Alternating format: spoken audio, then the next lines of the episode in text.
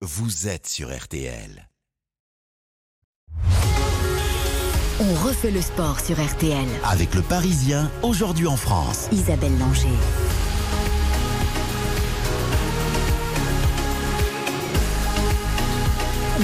Bonsoir, bonsoir à toutes et à tous. C'est une nouvelle fois un plaisir de vous retrouver pour une émission d'une heure, une heure pour vous accompagner, notamment faire passer le temps hein, plus rapidement à ceux qui rentrent de ce long week-end du 14 juillet et qui sont peut-être dans les bouchons. C'est un joli programme qui vous attend. Dans un instant, nous ouvrirons une grande page football avec tout d'abord l'Euro féminin. Les Françaises sont d'ores et déjà qualifiées pour les quarts de finale. Elles connaîtront d'ici quelques minutes leur adversaire et c'est une grande dame du foot tricolore qui sera avec nous pour en parler, l'ancienne internationale Marinette Pichon. Nous irons également à Tokyo où l'équipe du PSG est arrivée ce matin pour une tournée qui déchaîne les passions au pays du soleil levant. Les mondiaux d'escrime ont débuté au Caire. Nous serons en ligne avec le champion d'Europe d'épée Yannick Borel qui vise un nouveau titre en individuel mais aussi par équipe. Ne manquez pas l'entretien entre Renaud Lavillenie et la star en devenir de l'athlétisme tricolore Sacha Zoya. En fin d'émission, nous retournerons à Carcassonne où le Tour de France fait étape ce soir et puis comme d'habitude, eh bien je suis bien accompagné par notre partenaire. Tout d'abord, le Parisien aujourd'hui en France, représenté par le patron du service des sports. Bonsoir Benoît Lallemand. Bonsoir Isabelle, bonsoir à tous. Et mon fidèle Quentin Vasselin. Bonsoir Quentin. Bonsoir Isabelle, bonsoir à toutes et à tous. Messieurs, vous êtes bien installés? Très bien. Allez, c'est parti. RTL, On refait le sport avec le Parisien aujourd'hui en France. Le football, l'équipe de France féminine qualifiée pour les quarts de finale de l'Euro. Elles sont assurées de terminer euh, première de leur groupe après leur victoire hier soir de Buzyn face à la Belgique. Je l'ai senti venir euh, sur un appui toute seule. Même si c'est compliqué qu'elles arrivent à switcher rapidement, parce qu'il y a une compétition à gagner. Je sais, je sens qu'elles peuvent aller au bout. La déception pour euh, Marie-Antoinette Catoto qui a été gravement blessée, qui a dû abandonner l'équipe de France. Des Bleus qui ont jusque-là réussi un parcours sans faute. Dans cet euro, deux matchs, deux victoires et déjà la qualification en poche pour les quarts de finale. Benoît Lallemand, c'est David Opozinski qui est votre envoyé spécial pour le Parisien en Angleterre. Et il est avec nous, David. Bonsoir. Ah, David, on l'a pas encore. On va l'avoir dans un instant. On a en ligne euh, déjà notre invité Marinette Pichon. Bonsoir. Oui, bonsoir tout le monde. Marinette Pichon, alors pour ceux qui ne connaissent pas Marinette Pichon, mais c'est impossible, c'est 112 sélections en équipe de France, 81 buts chez les Bleus entre 1994 et 2007. C'est surtout celle qui a démocratisé le foot féminin en France et personnellement, moi j'ai hâte de découvrir sur le grand écran Marinette, le biopic qui vous est consacré et qui est réalisé par Virginie Verrier. On en reparlera dans un instant. Mais Marinette, comment vous voyez cette équipe de France en ce début d'Euro? Deux matchs, deux victoires. Elle vous, voilà, elle vous régale pour le moment? Ben, euh, elles me régalent. Elles ont pour l'instant coché toutes les cases, même si euh, on aurait voulu avoir peut-être une, une régularité dans le deuxième match qu'on Mm. n'a pas retrouvé au niveau de l'int- l'intensité. Alors euh, il y, a, il y a plein d'événements hein, qui peuvent expliquer tout ça, avec notamment la, la blessure de, de Marie qui a certainement plané sur sur les, les coéquipières, mais c'est à la fois euh, super parce qu'elles ont en effet gagné et ça n'est pas arrivé depuis un moment de se qualifier comme ça au bout de deux matchs. Et puis euh, il y a ce il y a ce doute maintenant, c'est comment elles vont pouvoir aligner euh, une équipe euh, contre l'Islande pour essayer de régler euh, les automatismes entre elles. Benoît Lallemand Oui, bonsoir Marinette, vous parliez de la blessure de, de, de Marie Catoto. Qu'est-ce que ça change justement pour cette équipe de France, sachant que c'était un peu l'étendard, au moins en attaque, de, de ces Bleus?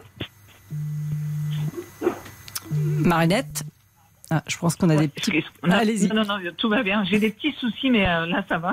J'ai un réveil qui vient de sonner parce que je ne voulais pas vous oublier. Euh, non, Euh, Il y a euh, le décalage c'est horaire, hein, on va le dire aux, auditeurs. Vous, vous êtes ça. arrivé de- du Canada euh, hier matin, je crois, donc euh, forcément il y a un peu de décalage. ouais. Donc en fait, il y a ce que ça change, ça va être euh, est-ce qu'on garde euh, Caddy à droite euh, ou est-ce qu'on la met dans l'axe Est-ce qu'on met euh, ou les Matassar Est-ce qu'on choisit euh, Sandy Baltimore? C'est ça, ça va être euh, surtout plutôt une, une question. Après, moi, j'irais. Euh, je trouve que l'entrée de Doulemata était très intéressante. Euh, la dernière fois, elle a amené de la percussion, de la vitesse. Elle a été capable de, de proposer des appels euh, euh, dans, dans les espaces et puis de proposer un point de fixation. Donc, mais après, ça reste de la décision de, de Corinne et de, et de son staff. Mais c'est sûr que de perdre sa, sa buteuse, euh, son attaquante, euh, alors qu'on sait qu'on a un quart euh, soit contre la Suède, soit contre les Pays-Bas, c'est pas rien. Benoît Oui, Marinette, on, a beaucoup répété avant cet euro qu'on attendait les Bleus sur le podium et avec une médaille. Donc le premier gros rendez-vous important, même si les matchs de poule comptaient, c'est ce quart de finale samedi. C'est bien, c'est bien ce match-là qu'elles doivent désormais gagner les Bleus c'est ce match-là où on doit retrouver leur niveau d'engagement athlétique, leur qualité de, possession, où quand elles font tourner le ballon, qu'elles sont capables de, de, changer les diagonales, de passer de, gauche à droite, et puis d'avoir un milieu de terrain qui, qui fait un énorme travail à la récupération, que ce soit Bilbo ou, ou Toletti. Euh, et puis derrière, on va se créer des occasions normalement, et c'est là où on attend maintenant de cette équipe de France un peu plus c'est que quand on voit Delphine à gauche, euh, Caddy à droite et, maintenant, ben, ou les Mata ou, ou, euh, Sandy, euh, on attend du but en fait. On attend d'avoir des occasions avec un taux de réussite un peu plus élevé. Euh, Marinette, si vous le permettez, on va accueillir David Opozinski, le journaliste du Parisien qui est sur 7 euros et qui suit l'équipe de France. Bonsoir David. Bonsoir à vous tous. Vous êtes peut-être à l'entraînement d'ailleurs des Bleus, hein alors pas exactement parce que c'est un petit peu compliqué géographiquement parlant, c'est-à-dire que les, les joueuses de l'équipe de France se sont entraînées ce soir à HB de la Zouche, là où est leur camp de base, et euh, je suis actuellement au stade du, de Rosoram. Il y a lieu le match demain soir et la conférence de presse de Corinne Diacre euh, dans quelques minutes euh, d'ici une petite heure. Donc voilà, il faut être partout pour suivre. Il faut avoir un don d'ubiquité. David, vous qui les suivez depuis le, le début de cet euro, comment vous trouvez le groupe? Parce qu'on a souvent dit, voilà, hum, Corinne Diacre a fait certains choix, etc. Il y a eu quelquefois des tensions dans l'équipe de France. Comment vous, vous sentez ce groupe cette fois-ci? Est-ce que le groupe vit bien, David? Eh ben voilà, c'est ça, c'est l'expression euh, qui est employée à tort et à travers souvent par euh, joueurs et joueuses euh, des équipes que l'on suit. Mais pour une fois, il se trouve que ça, ça a du sens par rapport à ce qu'on voit tout d'abord, les, les, sourires, euh, le, le sérieux, l'application que qu'ont les joueuses et elles ont montré sur les deux premiers matchs. Et puis euh, il y a les retours euh, que l'on a en interne où effectivement on fait état d'une ambiance qui est, bah, qui, est, qui est parfaite, qui est, qui est, top et surtout qui est destinée, enfin qui, qui permet aux filles euh, d'espérer atteindre leur objectif euh, final, c'est-à-dire euh, de remporter cette compétition. Donc elles mettent tout en œuvre pour parvenir à ce but.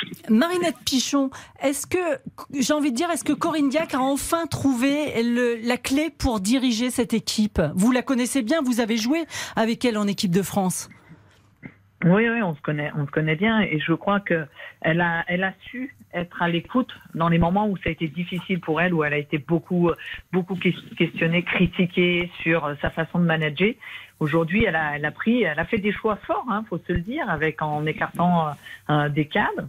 Euh, mais elle a, elle a un groupe qui fonctionne bien, qui tourne bien, et on le voit dans la presse, on voit les sourires, on voit quand les joueuses marquent. Je me rappelle de la célébration de Charlotte, Charlotte Bimbo, qui met les mains en l'air, et, et, ça reflète l'état d'esprit du, du, du groupe. Alors c'est pas facile parce que euh, faire comprendre et puis derrière ça met aussi la pression sur les, les, joueuses qui sont appelées en remplaçante. Mais euh, mais voilà, elle a, elle a, trouvé, je pense, son mode de management, son approche, sa relation aussi avec son staff technique. Et, et aujourd'hui, euh, l'objectif final reste évidemment la, la, d'aller sur le, le podium, peut-être de lever le trophée. Mais du côté management, on peut on peut le je pense qu'on peut le notifier. Elle a fait d'énormes progrès et elle a elle a consenti à, à reconnaître que ben, parfois elle avait fait des erreurs. Benoît Lallemand. Une question peut-être à Marinette et à David. On a l'impression de loin, comme ça, en regardant les matchs et, et, et, en les suivant, que Corinne Diacre a davantage de sourire mm. et est moins tendu que lors des, des compétitions précédentes. Est-ce que c'est aussi un, un, une impression que vous partagez? David? Oui, alors c'est effectivement c'est plus qu'une impression parce que euh, on, s'aperçoit que euh, c'est notamment euh, lors du match contre l'Italie hein, sur les sur les buts et le, troisième but de Grace Gailloro où elle a exulté, elle a couru, tapé dans les mains de ses adjoints. On la voit aussi tout sourire à la fin, retrouver ses joueuses au milieu du terrain à l'issue des matchs. Euh, oui, Marinette va sans doute pouvoir le confirmer. Il y a, il y a une nette évolution. On sent qu'elle est quand même libérée. Ça a été long, hein, cet euro. Il a fallu l'attendre pendant trois ans après la Coupe du Monde où elle a évidemment encaissé beaucoup de coups et qu'il y a eu euh, beaucoup de conséquences. Donc, euh, elle doit être quand même euh, satisfaite d'en être là parce que, voilà, comme on le disait, elle a le groupe qu'elle voulait, les joueuses qu'elle souhaitait, et donc elle peut enfin exprimer pleinement, eh bien, toutes les intentions qu'elle a pour cette équipe. Marinette Pichon, c'est la Corinne que vous connaissiez en équipe de France? Ouais, celle qui rapproche. Euh, pas, c'est pas toujours simple hein, parce qu'elle a un fort caractère et, euh, et, des fois, ben voilà, je pense que les joueuses le savent, euh, les anciennes coéquipières le savent aussi. Hein. Vous êtes accroché avec elle quand vous étiez joueuse? Pas, pas, pas, non, pas, pas particulièrement et personnellement, mais c'est quelqu'un qui aime comme moi la compétition, la gagne, l'engagement à 100%, et, et derrière, ben, c'est ces valeurs qu'elle veut retrouver avec euh, avec son groupe et qu'elle souhaite véhiculer. Et euh, mine de rien, la confiance est importante, le fait de pouvoir avancer, de pouvoir savoir que ben, quand elle va aller au front, elle aura le soutien de, de son groupe. Euh, au complet. Et là, je parle des joueuses de son staff, c'est important euh, pour elle d'avancer. Et aujourd'hui, elle est arrivée à, à, quelque chose quand on regarde, même les changements, quand elle est capable de changer sa charnière centrale et de voir que euh, malgré la concurrence qu'elle impose avec Aïssatou et Gridge, les copines restent, ça, ça s'encourage et, et, je trouve que c'est à la fois culotté, euh, et à la fois enrichissant pour la vie, euh, la, la, qualité de vie du groupe. Ça renforce les liens et ça renforce l'exigence en se disant il n'y a pas de place à titrer au final. Quentin Masselin David, euh, vous êtes sur place pour le Parisien. Décrivez-nous un petit peu l'atmosphère à Rotherham, dans le nord de l'Angleterre, pas loin de Newcastle, si je ne m'abuse. Oui, c'est un petit peu euh, cette région-là avec. Euh, bah, ça reste calme. Hein. On va pas se mentir. C'est pas l'euphorie. J'ai lu que les supporters étaient un peu isolés, quoi. Oui, ils sont pas forcément. Euh, il faut qu'ils se débrouillent un petit peu pour pour venir. Euh, ceci dit, le, le, le, vrai changement, à mon avis, ça va être le, le, quart de finale. À partir du quart de finale, déjà, puisque si on euh, se dirige comme c'est le cas en ce moment sur euh, un affrontement face aux Pays-Bas, on aura une colonie euh, néerlandaise absolument euh, mmh. magnifique, une vague orange qui va envahir Rotherham. mais bon, les, les supporters bleus comptaient venir. Hein, on a beaucoup discuté avec eux avant la compétition. Ils n'étaient pas forcément, euh, euh, c'était pas facile pour eux de venir sur les, le premier tour, mais pour le quart de finale, euh, à mon avis, ils vont faire un effort et puis, eh ben rejoindre cette ville de Rosarame. Marinette Pichon, vous avez prévu de faire le déplacement du côté de l'Angleterre? Pas du tout. Je vais les regarder à la télé, je vais les soutenir comme je le fais depuis, depuis le Canada et maintenant en France, sauf que j'ai plus le décalage horaire, je suis plus obligée de regarder les matchs à 15h l'après-midi, mais bon, j'ai de la chance dans mon club. Mais non, non, je vais les, euh, je vais les soutenir, les encourager, évidemment. Euh, on va quand même garder un petit œil sur le match de, de l'Islande, parce qu'on veut éviter les blessures, on veut éviter ce genre de choses, et puis, euh, et puis on, va regarder les matchs de ce soir, parce que ce soir, on aura on aura euh, ben, le nom de l'adversaire. Mm. Exactement. Avant de nous quitter, Marinette, je voulais vraiment qu'on parle du biopic qui vous est consacré. Je ne sais pas si les gens se rendent compte, mais c'est la première fois vraiment qu'il va y avoir un film euh, sur une sportive française. Euh, c'est un film qui est donc réalisé, je le disais euh, tout à l'heure, par Virginie Verrier. Il y a une belle distribution en plus de ça. Hein. Euh, Sylvie Testu et Fred Testo, je crois, font vos, sont vos entraîneurs dans le film. Émilie Dequesne joue votre maman, si je me trompe pas. Hein. vous avez assisté au tournage, vous avez eu votre mot à dire? Euh, ben, je suis revenue en mars dernier. En effet, j'ai été invitée pendant pendant une semaine à voilà partager euh, un peu les mimétismes que j'avais sur le sur le, le, le, terrain pour qu'elle puisse Garance euh, mariée puisse les les les reproduire. Donc euh, il y a eu ça. Puis il y a eu surtout un moment où euh, j'ai pu rencontrer l'ensemble des, des, acteurs, sauf, Fred et, euh, et, Sylvie qui malheureusement n'étaient pas là, mais m'ont envoyé une petite vidéo. mais en effet, c'est même moi j'ai du mal à y croire parfois de me dire qu'un biopic est en train de se faire. Mais après, je trouve que ça, ça reste ben, un message qui va être toujours, je l'espère, impactant à passer auprès des, des différentes personnes qui souhaiteront aller le, le, le, voir. Et puis, c'était l'objectif et ça reste l'objectif final. Benoît Lallemand. Est-ce que c'est une fierté, Marinette, d'avoir un, biopic euh, sur soi? Ben, je, oui, c'est que c'est, euh, ça veut dire quand même qu'on a marqué les esprits. Et il y a eu la carrière, mais il y a eu d'autres choses. Il y a ce, ce, ce parcours de, de, de, résilience, et puis, euh, et puis même il y a deux jours, en apprenant que j'ai reçu la, j'étais euh, élevée euh, au grade de, de, de, la Légion de Chevalier de la Légion d'honneur, je me suis dit en me réveillant, je me dis waouh, j'ai marqué tant que ça, et, et c'est, bah, c'est chouette, c'est chouette parce que ben ça, ça veut dire qu'il y a plein de personnes qui peuvent le faire aussi, et malgré les conditions euh, d'entrée dans la vie difficile, et euh, tant qu'on est, ben voilà, qu'on garde cette cette rage, euh, parce qu'il faut de la rage à un moment mm. donné, ben, on continue et on fait de, de, belles choses au final. Et puis, euh, on, peut, on, peut, on peut dire aux autres qu'elles peuvent ou qu'ils peuvent le faire aussi. La sortie, elle est prévue pour quand? Alors exactement, je pourrais pas vous dire parce qu'on déjeune avec euh, le distributeur euh, Joker euh, vendredi et la réalisatrice. Donc ce sera 20-23. Et à quel moment précisément, plus, ou- plus ou moins, je peux pas trop vous le dire. Mais euh, je les rencontre vendredi justement pour, euh, pour affiner. euh, à A priori, quel mois Fin d'année ou on faudra attendre l'année prochaine? Non, je pense qu'il faut, on fera plus euh, probablement moitié de début d'année. D'accord, mais en tous les cas, on a hâte de voir ce biopic. On vous remercie beaucoup, Marinette Pichon. Puis de toute façon, on se donnera rendez-vous au moment de la sortie parce que vous avez plein de choses à raconter. C'est euh, une autre- c'est sorti- c'est- tiré de votre autobiographie et, et c'est tellement passionnant. Euh, D'ici là, passez de bonnes vacances en France avec votre compagne et votre fils Gabriel. On se retrouve bientôt, Marinette. Oui, alors c'est Gaël, mais Gabriel, Ah, c'est c'est joli. Gaël. Bon, voilà. Comment je- pourquoi je l'ai appelé Gabriel? C'est joli aussi, c'est Bah, parce l'ange. que c'est un joli prénom aussi. Bah, Voilà. Merci, merci pour euh, votre invitation. Et puis, euh, bah, je vais aller prendre une petite coupe de champagne maintenant. Bah, vous avez bien raison. Et ne manquez pas le match France-Islande demain. Merci beaucoup, David Opozinski. Pas de champagne, David, pas maintenant. Moi, non, non. Ça sera pour plus tard. Bonne soirée à toutes. Merci beaucoup. Vous êtes bien Merci. sur RTL, il est 19h21. Nous marquons une courte pause et nous prenons la direction de Tokyo où le PSG est arrivé en stage. RTL, on refait le sport. Avec le Parisien, aujourd'hui en France. Isabelle Langer On refait le sport sur RTL. avec le Parisien aujourd'hui en France. Le PSG, toujours dans nos têtes avec un nouvel entraîneur, Christophe Galtier. L'homme idéal, l'homme de la situation, on en parle ensemble. Vous dire que je suis ému Oui. Vous dire que je suis fier Oui. Si j'ai accepté de prendre ces responsabilités-là, c'est que j'en suis capable. Le PSG version Christophe Galtier. Nous allons effectivement en reparler dans un instant avec les résultats du baromètre d'Oxa pour Keneo et RTL. Mais auparavant, vous le savez, le club de la capitale effectue un Japan Tour 2022. Les Parisiens sont arrivés ce matin à Tokyo, accueillis comme des rockstars. Bonsoir Philippe Dova. Bonsoir Isabelle, Euh, bonsoir Benoît, bonsoir Quentin. Vous êtes notre correspondant au Japon. Merci d'avoir réveillé déjà aussi tard, hein, parce qu'il doit être euh, genre 2h23 du matin. Euh, C'est ça. Vous avez vu des belles choses, je crois, à l'arrivée à, à l'hôtel hein, du PSG. Ah oui, on a beaucoup de beaucoup beaucoup de, de fans, plusieurs centaines de fans euh, qui avaient été prévenus un peu sous le sceau du secret par Azusa euh, Shiomi et Nicolas Léon, qui sont les deux animateurs leaders du fan club officiel du PSG Japon. Et, donc euh, ces, ces fans se sont regroupés petit à petit devant l'hôtel pour être plusieurs centaines.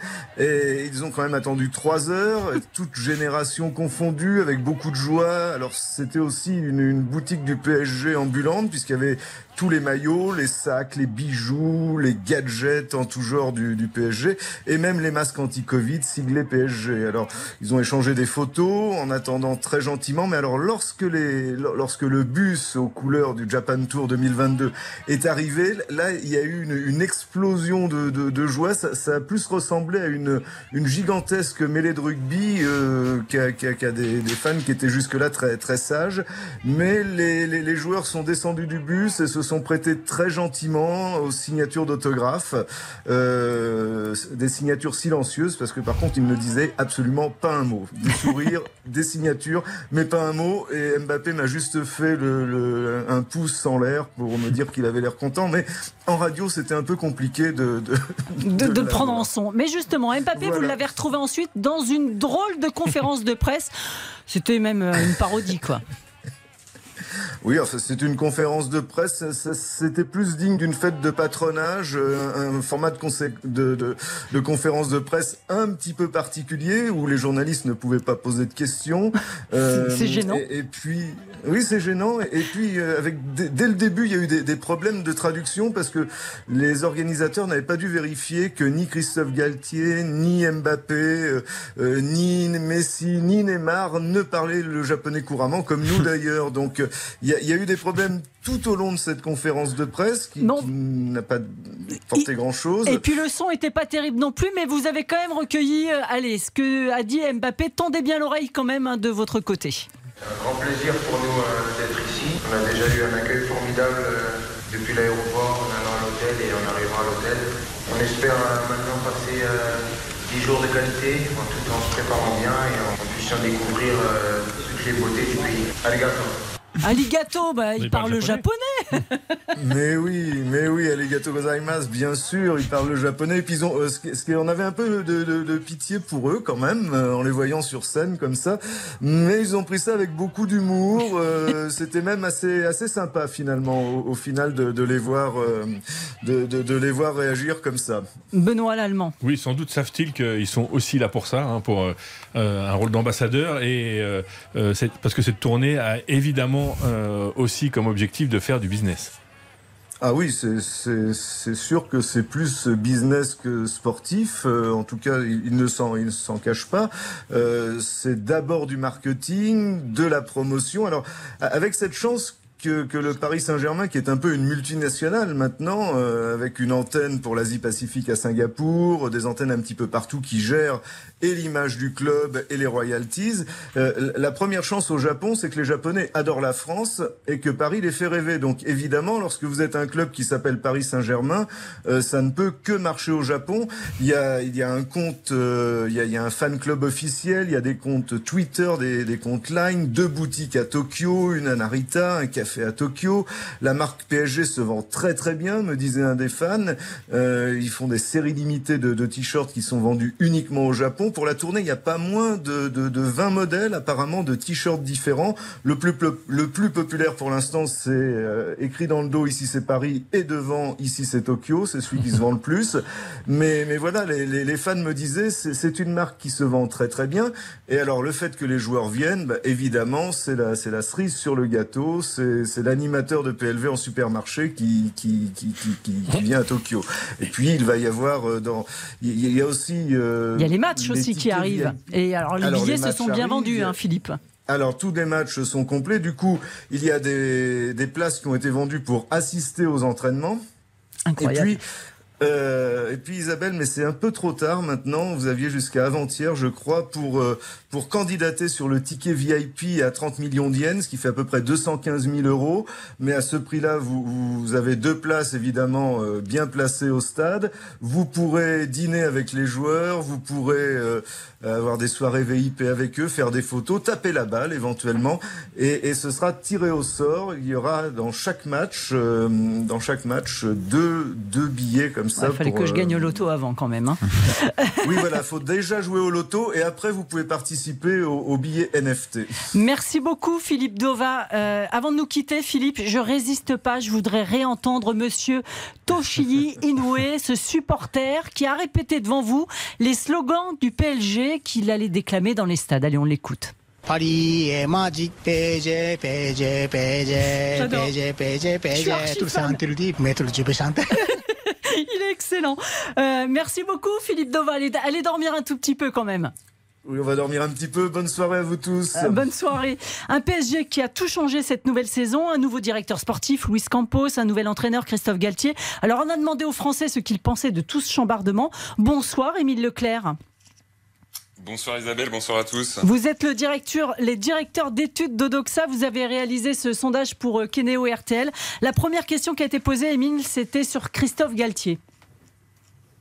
Eh bien oui, on l'a tout simplement demandé aux amateurs de football, plutôt aux amateurs de football, puisque Christophe Galtier n'est pas toujours connu de tous les Français, si c'était un bon choix pour, euh, pour le Par- Paris Saint-Germain. Eh bien les amateurs de football sont plutôt positifs, hein. 82% considèrent que c'est un bon choix, mais il n'y a pas un vrai enthousiasme non plus, ils ne sont que 20% à nous dire que c'est un très bon choix. Si par exemple d'aventure ça avait été euh, Zinedine Zidane, Nul doute que ce niveau aurait été sans doute plus élevé, mais il y a quand même voilà une, une confiance qui est accordée à Christophe Galtier. Et puis on leur a demandé aussi dans le détail, est-ce qu'il va atteindre euh, certains objectifs? Alors ils sont plutôt confiants là aussi sur tous les paramètres. Ils pensent qu'il va réussir à produire du beau jeu à 78%, à mener à bien le projet d'un nouveau PSG euh, moins bling bling. Vous savez, c'est le nouvel euh, objectif de Nasser Al Khelaifi. Comme tous Donc les ans. 71% le pensent. Et il, comme tous les ans, c'est vrai. Euh, mais là, voilà, il pense que Christophe Galtier incarne sans doute un peu mieux ce, ce, ce côté moins bling bling. Il y a un peu plus de doutes sur sa capacité à gérer les égos des stars. Ils sont 59% à, à penser qu'il va y arriver. Et puis, à remporter la Ligue des Champions, 60% pensent qu'il va y parvenir, ce qui est déjà un, un très bon niveau. Donc voilà, une bonne confiance pour Christophe Galtier dans l'ensemble. Ce serait pas mal qu'il gagne déjà un match, parce que je suis pas certain qu'il ait déjà gagné un match avec des champions. euh, Christophe Galtier. Euh, la deuxième partie euh, était sur l'avenir justement du PSG, euh, Émile Leclerc. Oui, sur le recrutement, on a interrogé les amateurs de football, savoir où est-ce qu'il fallait recruter en priorité. Ils pensent que c'est d'abord au milieu, 45%, en défense, 39%, et seulement 16% en attaque. Et puis on leur a demandé quel profil de joueur, est-ce qu'il fallait des joueurs confirmés euh, ou bien des, des joueurs, des jeunes espoirs? Et les amateurs de football mettent plutôt la balance du côté des jeunes espoirs, 61% contre 38% euh, qui pensent qu'il faut privilégier les joueurs confirmés. Ce qu'on voit en tout cas dans les premières arrivées, c'est que c'est plutôt des jeunes espoirs, Vitinha étiquetés, euh, qui, qui arrivent euh, au PSG. Donc on verra ce que donne euh, la fin du mercato pour ce club. Merci beaucoup, Émile Leclerc. Euh, bonne soirée. Euh, Benoît, ça vous. vous a inspiré ce sondage? Oui, bah ça, ça- ça- ça conforte un peu ce que les, les- les supporters, les amateurs de foot, euh, ce, qu'ils attendent, hein, c'est-à-dire euh, ils veulent du beau jeu. Mm. Euh, sans doute qu'ils en auront. Faut pas, se- faut pas négliger le fait que la dernière fois qu'on a eu du très beau jeu euh, à Paris, c'était déjà un entraîneur français, c'était Laurent, Laurent Blanc. Blanc, ouais. Euh, ils veulent euh, aussi que leur club brille en Ligue des Champions, et c'est là que évidemment on va attendre Kylian Mbappé et, et tous les joueurs du PSG.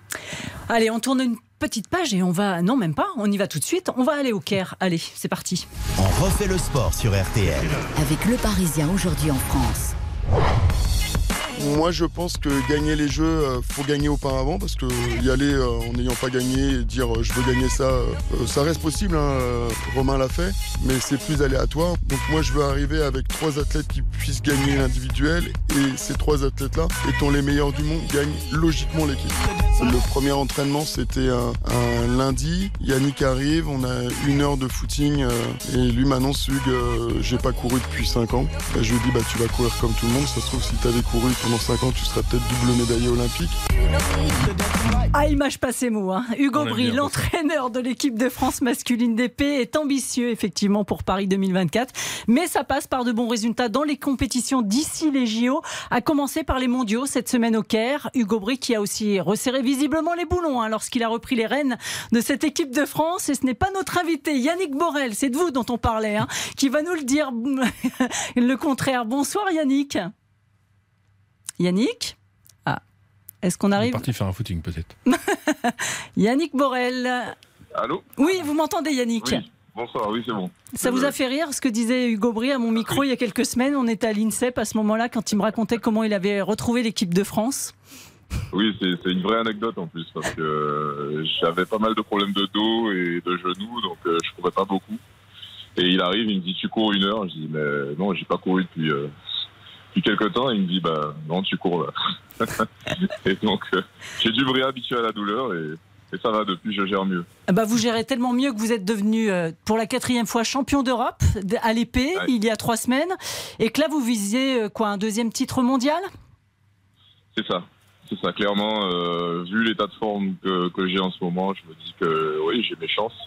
Après, c'est un championnat du monde. Je pense que voilà, tous ceux qui sont qui sont qui seront là de, après demain, ils auront la même motivation. Euh, mais bon, j'ai confiance en mon esprit, en ce que, j'ai produit depuis le début de la saison et, euh, voilà, il faudra avoir l'état d'esprit de guerrier pour pour l'emporter euh, dans deux jours. Benoît Oui, Yannick, euh, bon, bonsoir. Peut-être un, un petit mot toujours sur euh, Hugo Brie. Euh, vous le connaissez depuis longtemps. Euh, il a fait une longue parenthèse en Chine. En quel point ça l'a changé et qu'est-ce qui, qu'est-ce qui vous apporte euh, depuis son retour? Un entraînement le samedi en plus. Quand, quand, ouais, quand on me dit euh, à quel point il a changé, je dis qu'il est pire. C'est-à-dire qu'avant, c'était déjà, euh, c'était déjà, on va dire, c'est- c'est- Hugues, c'est un, c'est un grand meneur d'hommes. hein. C'est, c'est quelqu'un qui prend, qui prend des décisions, qui les assume jusqu'au bout. euh, voilà, il sait faire des choix et, euh, et aller au bout avec. Euh, maintenant, il est, euh, voilà, il est, il est encore plus, euh, on va dire, euh, voilà, sûr de sa méthode et, et donc on, on, le suit naturellement parce que parce qu'on sait qu'il a, il a amené notamment la chinoise à être championne olympique en individuel et le groupe d'épée hommes en Chine, il n'était pas très performant et avec lui, ils ont, ils ont été euh, jusqu'à la quatrième place au jeu par équipe, donc c'était vraiment inespéré. Euh, voilà, on a, on a confiance en lui, en son projet et on avance, euh, on avance tous derrière lui. C'est un gros groupe quand même, l'équipe de France d'épée. On rappelle qu'il y a Romain Canon avec vous, champion olympique en titre. Comment ça se passe? Ça se tire la bourre ou justement euh, bah, il y a une vraie émulation et, et une belle entente? Il y a une vraie émulation. Moi, je pense que de voir les autres voilà, être aussi performant. Bah, moi, notamment, quand j'ai vu Romain gagner les Jeux, euh, et toute la saison, on a gagné, euh, on a gagné pas mal de coupes du monde. Ou, En tout cas, il y a eu beaucoup de podiums. Euh, ça, je pense que ça tire tout le monde vers le haut. Et donc, cet état d'esprit nous, nous mène à vouloir faire des résultats sans, voilà, sans concurrence malsaine. Je pense qu'on essaye tous de, de répondre présent sur la piste. Et bah, une fois que si t'es passé à côté, bah, t'essaies d'encourager les autres parce que tu sais, tu sais à quel point on a tous bossé dur. Donc, euh, bah, si c'est pas ton tour, bah, j'espère que c'est le tour de notre. C'est ce que tu te dis, euh, je pense en général. Euh, voilà. Après, euh, chacun croit en son sa bonne étoile. Euh, voilà. Moi, je pense que je crois en la mienne. Romain, il croit en la sienne. Alex et, Nelson aussi. Donc, à, à- voilà, nous de tirer notre épingle du jeu et, et d'aller le plus loin possible. Quentin Vasselin Yannick, on, a l'impression que vous êtes jamais euh, euh, dans la meilleure forme au, me- au même moment avec euh, notamment Romain Canon. Par exemple, l'année dernière, vous sortez au premier tour des Jeux, lui il va au bout. Aux Europes, là, vous allez au bout, lui il se fait sortir au premier tour alors qu'il est numéro un mondial. Comment faire pour vous avoir une finale franco-française? Là, ce serait pas mal ça. Ben, il n'y a jamais de scénario parfait. hein. Et une finale franco-française, ça veut dire que chacun de notre côté, donc euh, à, deux, deux extrémités différentes du tableau, on a, on a dominé la compétition. Et on se retrouve, euh, on se retrouve en finale. vous l'avez le niveau pour, euh, euh, pour ce genre de scénario pour jouer le titre. On, on a le niveau, c'est vrai, mais vous savez, euh, tu peux être très bien un jour euh, et puis le lendemain, t'es es beaucoup moins bien. Donc, euh, il faut, il faut que tout, il faut que tout soit aligné le jour J pour tout le monde, pour que ça se passe comme ça. Euh, moi, je pense qu'on est arrivé avec un bon niveau de préparation. Je pense qu'on est tous, euh, on est tous au niveau. Après, euh, voilà, il- l'escrime c'est comme ça. On n'a pas, euh, comment dire, on a, on a moins de marge d'erreur.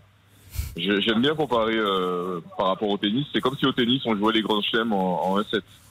Mm. Euh, nous, on a 15 touches. 15 touches, ça va très vite. Euh, si voilà, si on jouait tous les grands chelems en 1-7, je pense qu'il y aurait quelques surprises. c'est c'est ce qui arrive, c'est ce qui arrive à Djoko l'escrime. gagnerait pas souvent. Ouais, Djoko gagnerait pas souvent. Il perd toujours le premier. donc.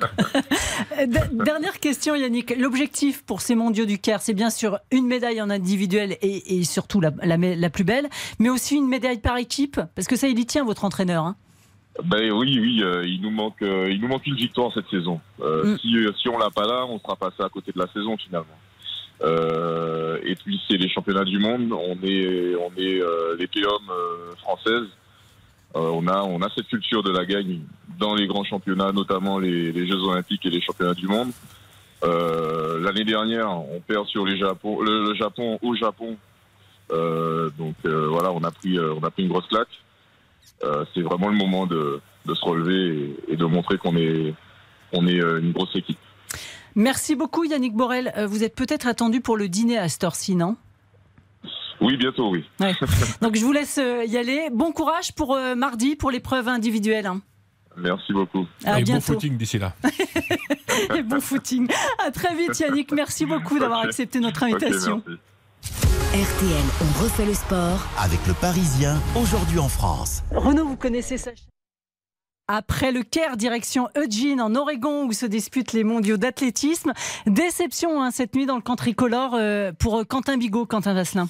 Oui, oui, il a pris la quatrième place du concours de lancer de, marteau. Il a fait pourtant un jet à plus de 80 mètres. C'était le deuxième plus beau lancer de sa carrière, mais ça n'a pas suffi. Il y, a des, colosses polonais qui ont pris le meilleur sur lui, donc voilà, ça, ne l'a pas fait. Tout à l'heure, il y avait le marathon. Hassan Chadi, seul Français engagé, termine 17e en 2h09.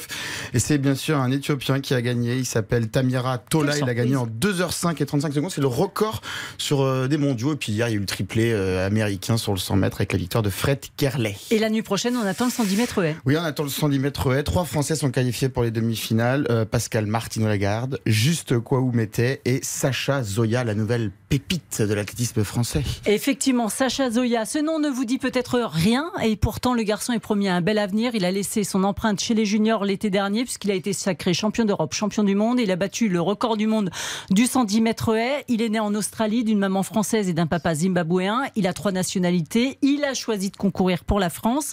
Il s'entraîne à l'INSEP. L'un de ses coachs, c'est Ladji Doucouré, le champion du monde du 110 mètres haies en 2005. J'ai rencontré Sacha lors de la dernière édition des Étoiles du Sport à Tignes et je lui ai proposé un entretien croisé avec pas n'importe qui, le champion olympique 2012 du saut à la perche, Renaud Lavillenie. C'est parti.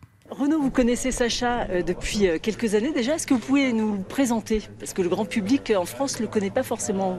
ouais, bien sûr. Ouais.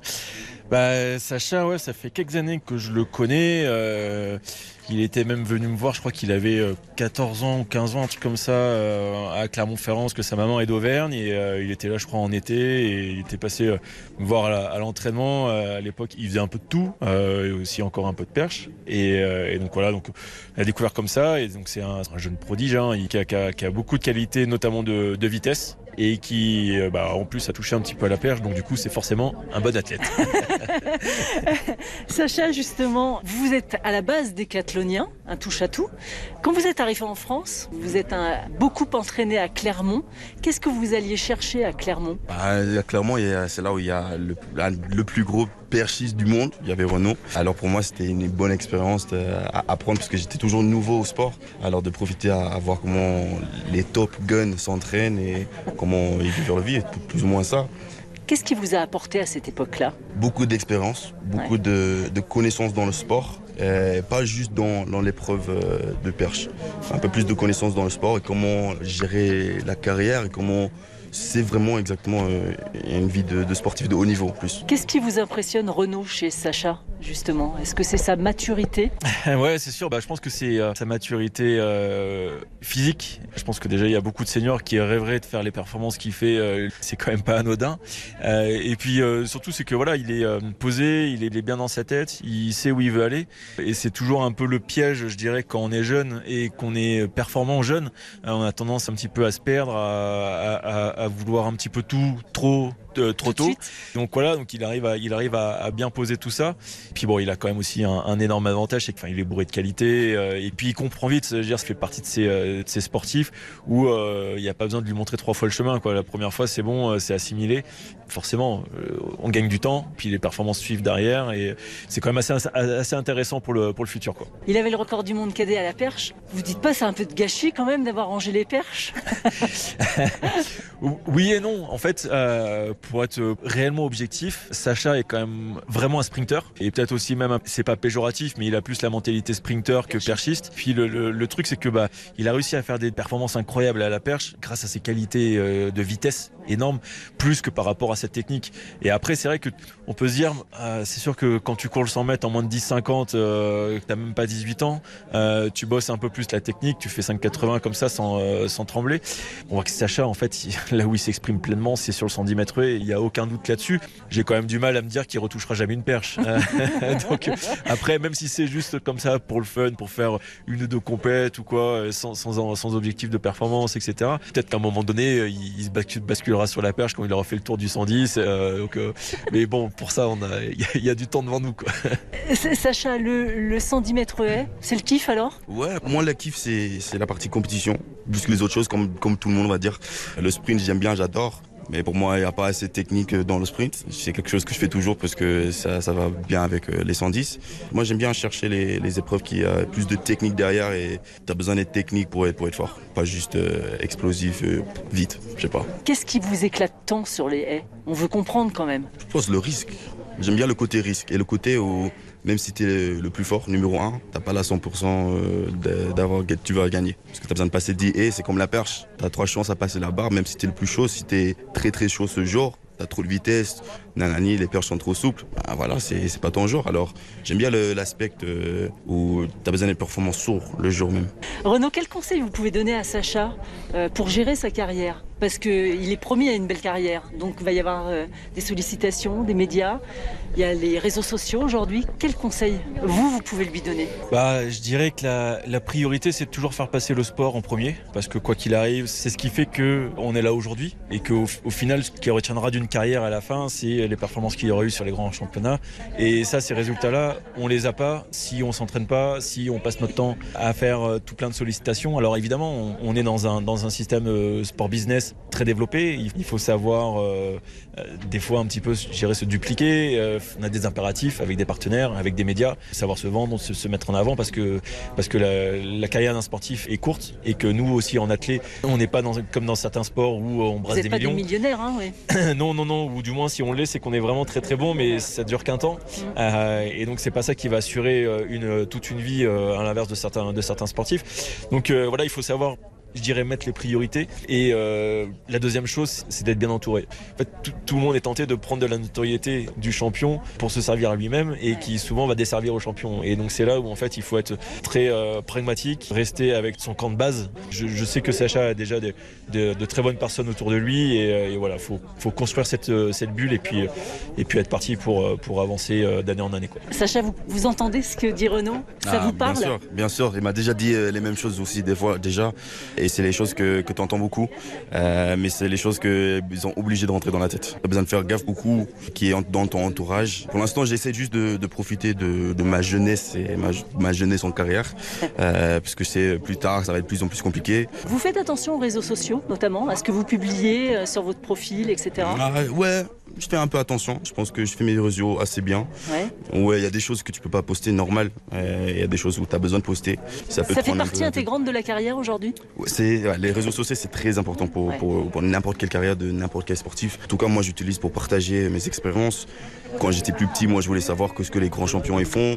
Alors, j'essaye de partager mes expériences avec tous les tous les jeunes qui sont derrière moi. Qu'est-ce qui vous impressionne chez Renault? Moi, il est toujours en train de sauter là et toujours performant. Il y a les il y a les jeunes qui sont chauds, mais Renault, il est toujours là. et franchement, C'est un exemple? Ah, mais c'est un des plus grands es- exemples en France, je veux dire. T'as quel âge maintenant?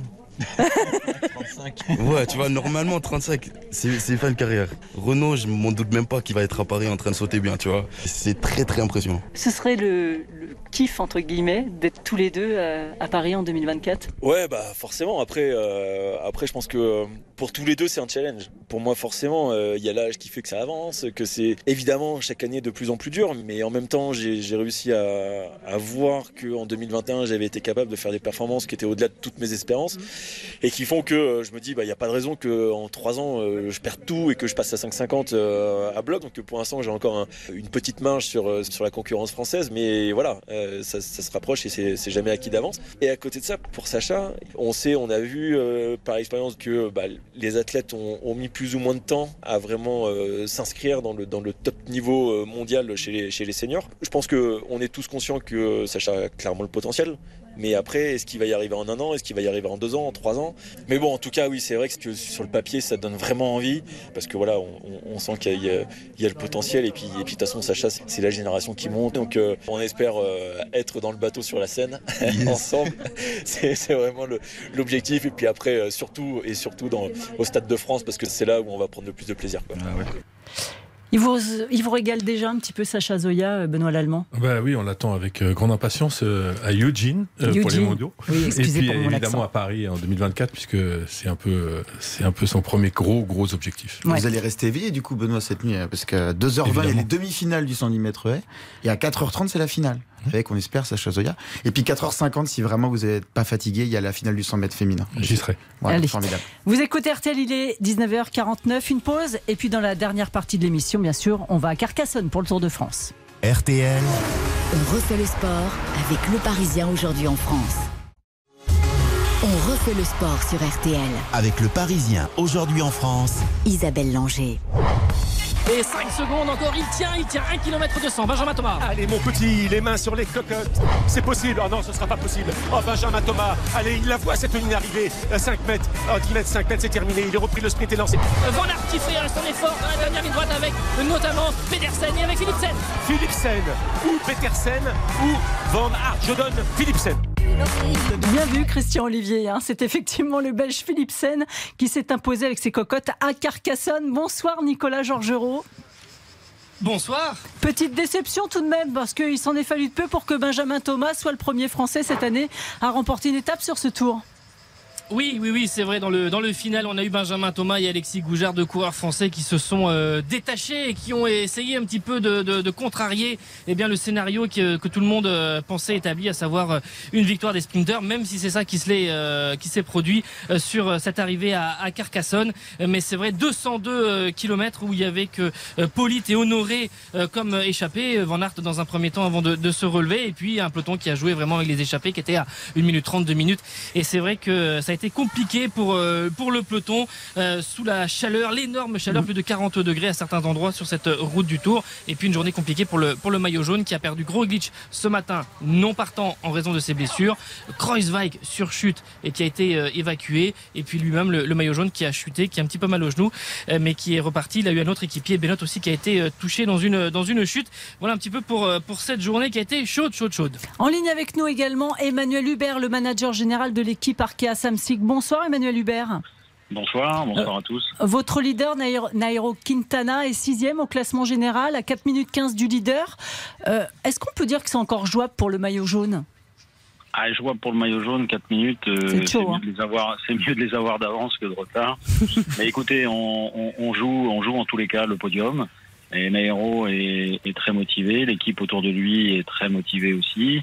Euh, dommage que l'on ait perdu euh, notre ami Warren parce que à cause du Covid, hein, Warren Barguil. Hein. Exactement. Et il y avait quand même des étapes, notamment hier et, notamment après-demain, qui pouvaient vraiment lui convenir. Mais voilà, ça fait partie du, ça fait partie de la vie. Nicolas Georgerot parlait de la chaleur. Comment sont vos coureurs ce soir? Parce que vraiment, c'était le gros cagnard aujourd'hui euh, pendant cette étape. Hein. Alors c'est un peu de tout parce qu'en fait, euh, bon, quand il y a de la chaleur, on boit beaucoup, donc il peut y avoir aussi, pour l'instant, nous on est épargné, mais des ennuis gastriques. Il peut y avoir aussi une déshydratation si, euh, si la personne, si le coureur ne s'alimente pas euh, ou se, se, ne boit pas assez. Voilà, il y a plein de conséquences avec la chaleur, hein, la déshydratation, les, les, le coup de soleil. peut-être aussi une insolation parfois. Donc on se protège, on se protège vraiment. On donne vraiment toutes les toutes les donnes et puis les voitures ben, qui les ravitaillent, plus aussi également euh, le long de la route euh, des, assistants qui, passent et moi-même qui passe des bidons euh, ou des musées. Benoît Lallemand Emmanuel, bonsoir. vous parliez de la chaleur, le Covid, un tour complètement débridé à une vitesse moyenne assez dingue. Est-ce qu'on peut dire que ce tour 2022 est particulièrement éreintant pour le peloton?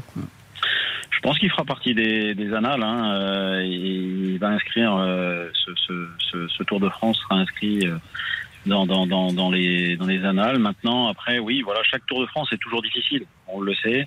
Maintenant, il y a, il y a des choses qui, qui se greffent en plus, la chaleur, la vitesse. Mais bon, faut aussi relativiser. On a toujours eu, les coureurs ont toujours eu vent favorable depuis, depuis le Danemark. Donc c'est vrai aussi que ça, ça contribue à, une certaine densité euh, au niveau euh, kilomètre heure.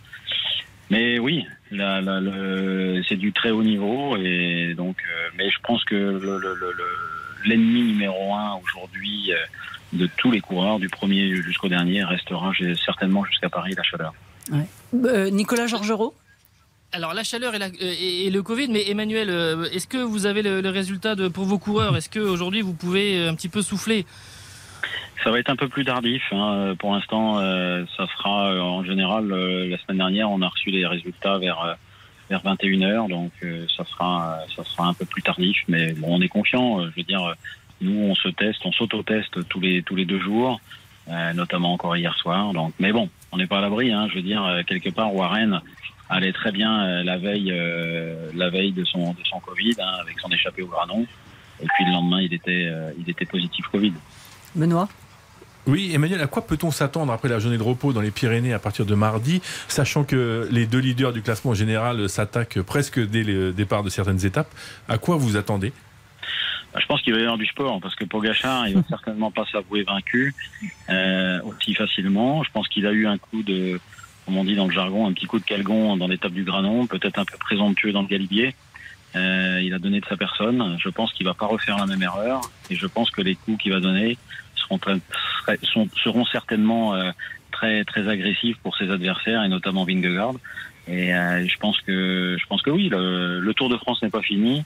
Et moi, je dis que en, plus de ce qui vient d'arriver aujourd'hui, de perdre Roglic, de perdre euh, Kreuzweig et puis euh, et puis Benhout qui est qui est certainement handicapé, lui-même aussi le maillot jaune.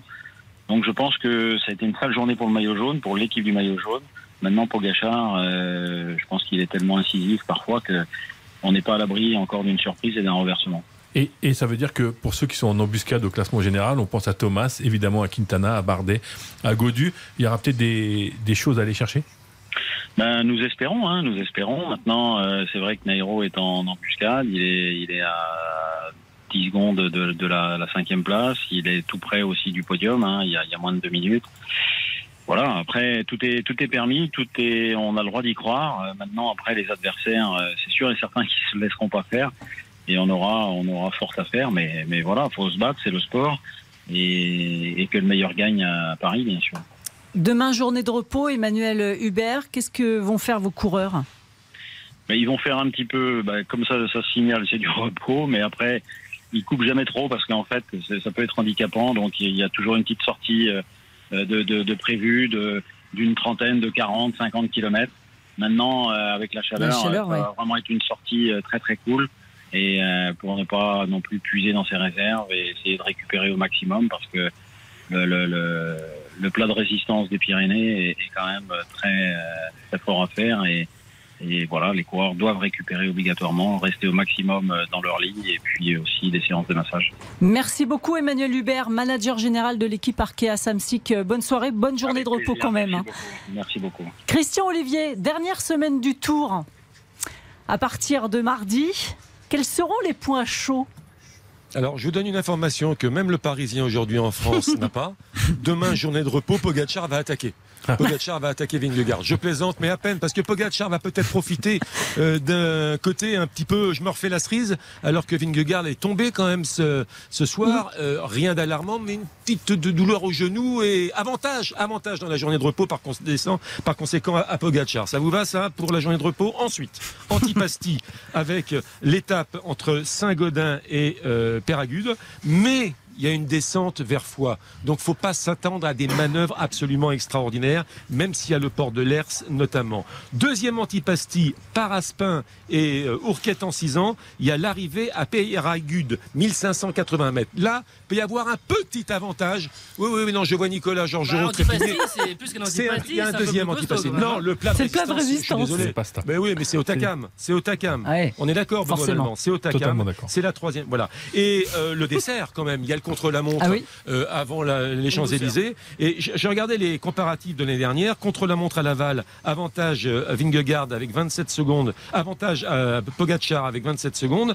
Et ensuite, il y a eu le Saint-Émilion, euh, deuxième contre-la-montre. Avantage cette fois-ci à Vingegaard. En clair. Et je me suis bien renseigné. Je suis parti en reportage ce soir. Je suis allé voir les directeurs sportifs, les spécialistes, les vrais. J'aurais demandé quel est, le, Attention. quel est le débours pour Pogacar si le Pogacar, le Slovène, veut récupérer le maillot jaune. Pas plus de 30 secondes. C'est-à-dire qu'il faut attaquer à foison dans les Pyrénées. Et s'il y a 30 secondes de retard pour Pogacar à la sortie des Pyrénées, vous pouvez mettre une petite pièce pour une troisième victoire sur les Champs-Élysées. Merci beaucoup Christian Olivier, merci Nicolas Georgerot, bon courage pour la dernière ligne droite. Euh, Benoît Lallemand, j'imagine que vous ne manquerez pas de sujet demain pour euh, les pages de sport du Parisien. Non, en effet, un peu de foot féminin, donc avec euh, l'ambiance chez les Bleus avant le match contre l'Islande, un peu de PSG. Euh, on raconte les 10 ans de Verratti à Paris. Ça fait Ouais. 10 ans qu'ils s'aiment et on raconte ça. Et puis du Tour de France avec euh, le coup de chaud chez le maillot jaune, le coup de chaud sur le peloton. Et puis un petit papier sur la tribune euh, politique qui est parfois le tour, le tour de France. On a vu qu'il y avait eu une manifestation il y a quelques jours et encore aujourd'hui euh, des manifestants.